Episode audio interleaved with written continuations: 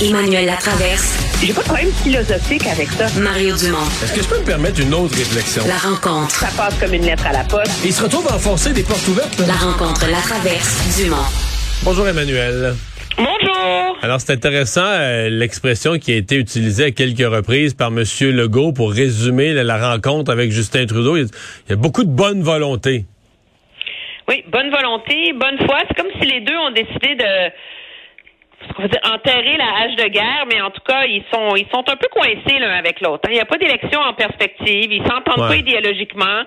Monsieur Legault moi, a euh, besoin de faire des ouais. gains, puis Monsieur Trudeau a besoin de régler des dossiers. Donc, Mais à mettons que, donné, ouais, mettons que toi, tu t'en vas négocier une hypothèque avec ton banquier, puis euh, c'est moi, je vais te reconduire, puis je t'attends dans le char, là, puis quand tu rembarques, tu me dis, ouais, le banquier a bien de la bonne volonté.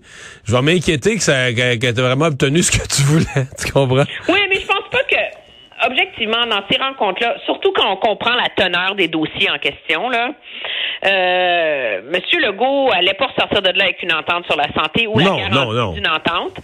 Puis il allait pas non plus euh, ressortir avec un chèque la table euh, Non. pour le chemin Roxham. Mais il aurait pas pu avoir un ou deux points un petit peu plus précis euh, sur, sur des avancées, je sais Mais- pas. C'est vraiment vague, là. vraiment, euh, on est dans le général.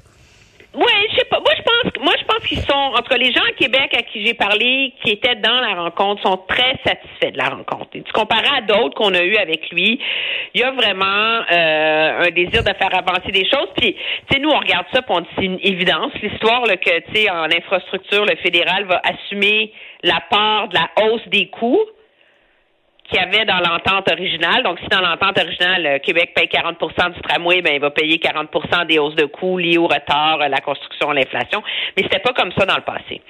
Donc, d'avoir au moins évacué ça, là, ça change pas le monde, mais ça, ça enlève une épine dans le pied, tu sais. Des, des enjeux là, comme pressants à régler.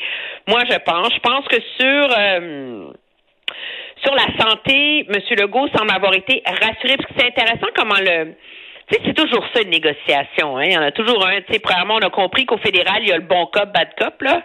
Donc, le bon cop, c'est M. Duclos, le bad cop, c'est M. Trudeau, puis là, des fois, ils changent de rôle l'un l'autre, là.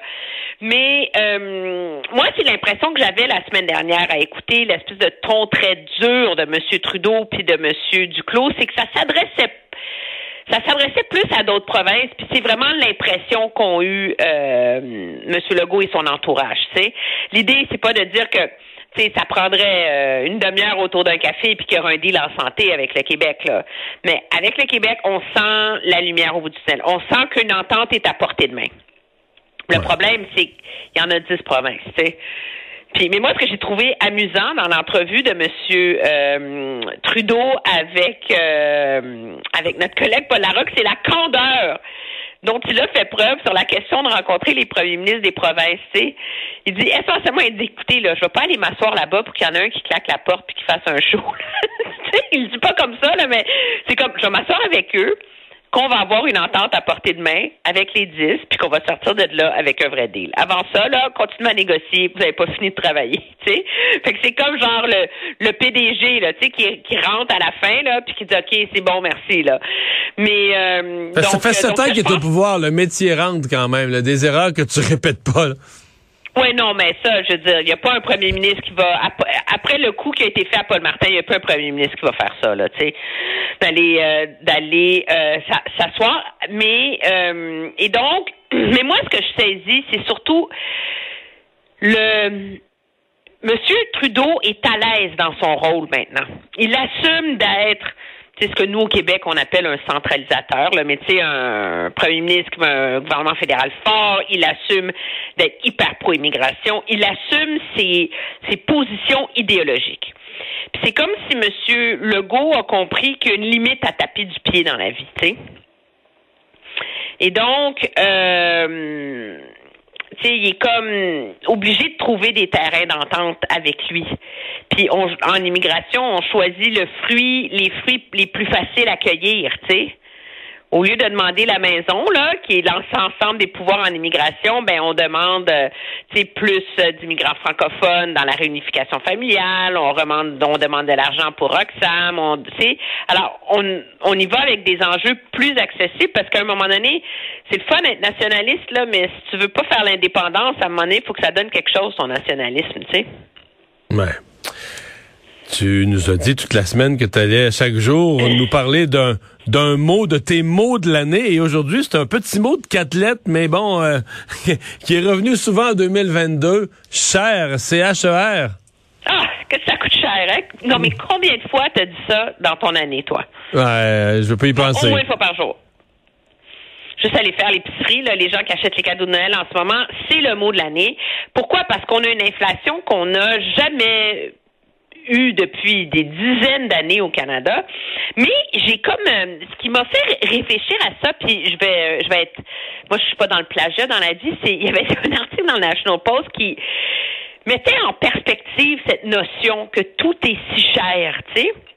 Premièrement, et c'est vrai que quand on se compare, on se console. Alors, pour donner un peu de bonheur aux gens, sachez que l'inflation Canada fait l'envie du monde entier à 6,9 parce qu'elle est plus basse que la moyenne du G7 à 7,8, plus basse que la moyenne de l'Union européenne qui est à 11,5% plus basse que la moyenne de l'OCDE qui est à 10,7% et plus basse qu'en Turquie où c'est en haut de 80% Alors, finalement, c'est cher mais c'est moins cher qu'ailleurs.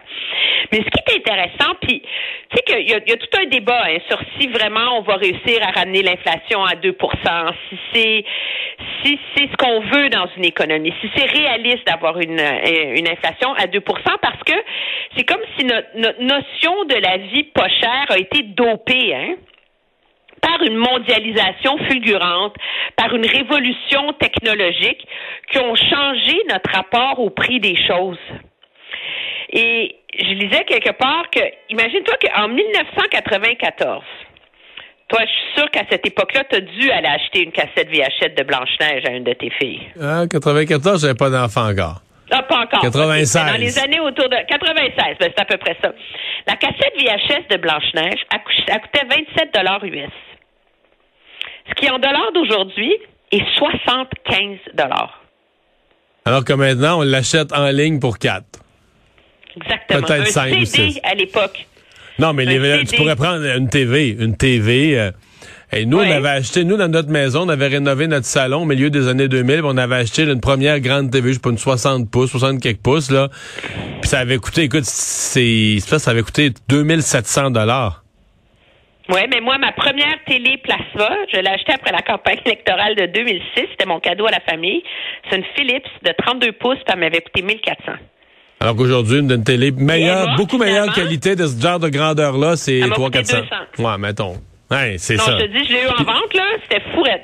Alors, morale de l'histoire, euh, notre rapport au prix, je pense, a été dans les dernières années à cause de la, de la, de la Ouais, mais ce qui a, baissé, c'est l'électronique, c'est l'électronique, les vêtements, quelques affaires. Euh, l'alimentation, ça, ça, ça ah augmente depuis plusieurs années. Et là, cette année, ben, l'alimentation, c'est complètement fou. Puis c'est quand même un essentiel, hein? Oui, ben c'est l'essentiel, mais on est quand même dans une société de surconsommation où finalement, euh, moi quand j'étais petite, on n'aurait jamais eu deux, deux télés dans la maison, là, tu sais. Je veux dire, il y en avait. Euh, alors, c'est c'est relatif, ce qui n'empêche pas le mal et le, cauchemar que ça cause à des familles, là, tu sais. Mais je pense que ça amène au moins une réflexion un peu, essayer de voir les choses sous un angle différent. Est-ce qu'on ne vit pas dans une vie artificiellement pas chère depuis 20 ans? Parce qu'on n'est pas dans un retour du balancier? Il y a de plus en plus d'économistes qui se posent cette question-là parce que si on est pour revoir nos chaînes d'approvisionnement, pour être moins dépendant des pays dont la chaîne d'approvisionnement est fragile, des pays qui sont pas nos alliés, nos amis, comme la Chine, etc. Mais la réalité, c'est que de toute façon, en général, le coût de nos biens vont finir par augmenter. Alors peut-être que cher va aussi être le mot de 2023, bien qu'on ne le souhaite pas. Ouais. Ben, à mon avis, ça va augmenter moins vite. Là. Je pense En fait, c'est aussi qu'on a été pris par surprise. Écoute, euh, l'inflation... Euh, c'est en fait, c'est un peu... Euh, tout est changé. Le, le, t'as une génération au complet qui n'aura pas connu le chômage, mais là, tu avais une génération au complet qui n'avait pas connu l'inflation. Jamais, jamais, jamais. Pas. En fait, t'as une génération au complet qui avait jamais su que les taux d'intérêt, ça peut être élevé. Les taux d'intérêt, ça se tenait 2, 3, 4, là, depuis, depuis longtemps. Là. Fait que euh, t'as un paquet de jeunes. Là, tout à coup, euh, t'entends parler d'une nouvelle affaire, l'inflation, les prix augmentent, augmentent, augmentent. Là, pour combattre ça, euh, les taux d'intérêt augmentent, augmentent, augmentent. Il y a toute une génération qui était entrée, mettons les gens de 30 ans, 35 ans, qui étaient entrés récemment sur le marché immobilier. On va dire une affaire, sont débarqués dans un nouveau monde. Oui, puis les gens pourront remercier cependant Bill Morneau pour avoir imposé le test de résistance aux hypothèques. Parce que les gens, même si ça leur fait mal payer leur hypothèque plus cher, ont quand même été testés à être capables de payer jusqu'à 3% de plus que ce qu'ils avaient négocié. Donc, le nombre qui perdent vraiment leur maison mais Sinon, il y aurait eu encore plus de faillites sur le marché. Tu as tout à fait raison. Merci, Emmanuel. Au revoir. Au revoir.